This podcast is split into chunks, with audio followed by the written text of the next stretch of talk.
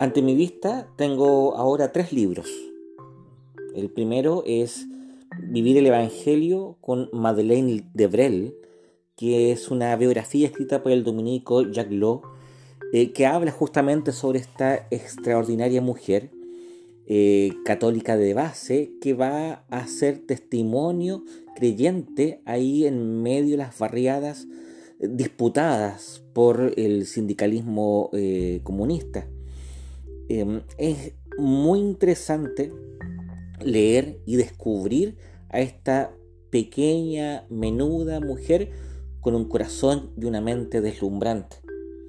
El otro es un, eh, el testamento de el Abbé Pierre, quien también es un francés, conocido por haber sido el fundador de los traperos de Maús, este capuchino exclaustrado quien descubre la necesidad de la dignidad de las personas que viven en la calle.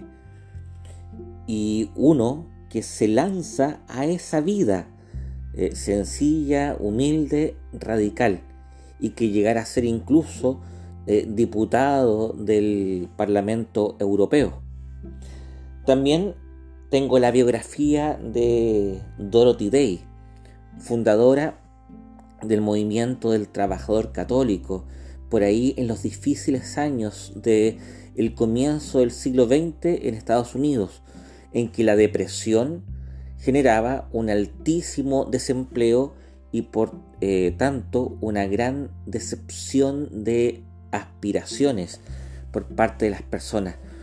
Eh, una gran pobreza ante la cual esta mujer no quedó eh, quieta, sino que se lanzó no solo a buscar espacios de promoción popular, sino que también de reflexión cristiana a propósito de, esta crisis.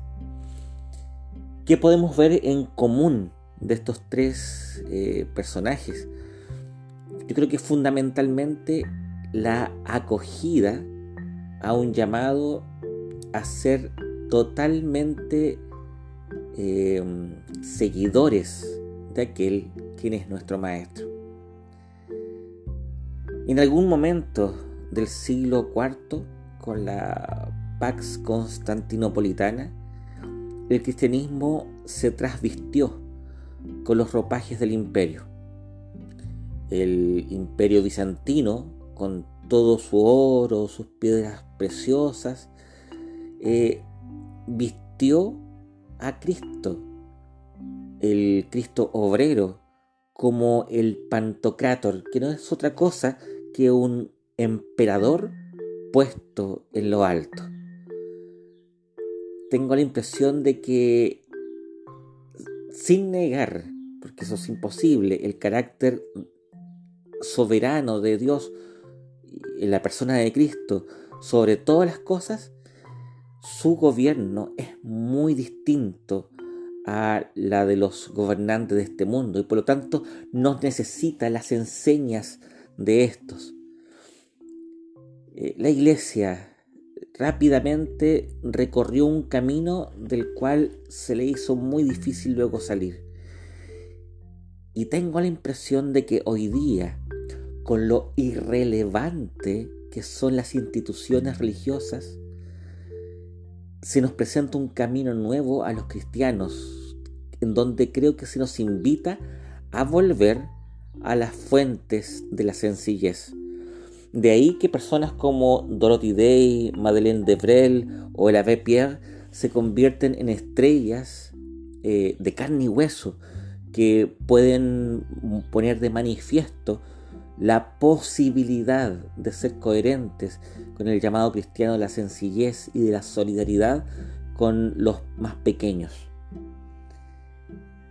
Creo que esto implica una reforma de nuestro corazón y de nuestros apetitos. Debemos aspirar a un a un seguimiento honesto de Jesucristo, el sencillo Maestro de Nazaret. no somos seguidores de un sabio de Atenas o de un eh, complejo teólogo de Alejandría. No, somos seguidores del Galileo. Y eso, eh, a la luz de los evangelios, nos compromete con un espíritu completamente distinto, no más pragmático en el mal sentido de la palabra, sino que más real, más encarnado. Y, y eso naturalmente nos llama a repensar el lugar y la forma de nuestras comunidades. Sabemos de que ninguno de nosotros es cristiano solo. De hecho, de los tres ejemplos que mencioné, ninguno de ellos eh, eh, se establece como un individuo en medio de la masa, eh, sino que más bien construye o restaura, mejor dicho, un movimiento de una comunidad que se inserta en medio del mundo como sal en medio de lo que debe ser salado tenemos esta oportunidad, creo yo. Y gracias a Dios tenemos muchos ejemplos de comunidades que optan por una vida sencilla, común y que es luz en medio del mundo. Eh, dándole a las personas las respuestas concretas, reales, efectivas del Evangelio de Jesús. No teoría, sino que vida auténtica, que de por sí es luminosa y em, buena. Creo que debemos pensar y aunar voluntades. Este acto revolucionario de pensar juntos, de cómo lo vamos a hacer, de abrir los ojos a las necesidades que están aquí, las cuales se convierten per se en un llamado de Dios a nuestras conciencias, a nuestra vida, que configuran nuestra realidad en el seguimiento de aquel que está ahí, eh, llamándonos, vocacionándonos para que seamos lo que nunca debimos haber dejado de ser, sus discípulos.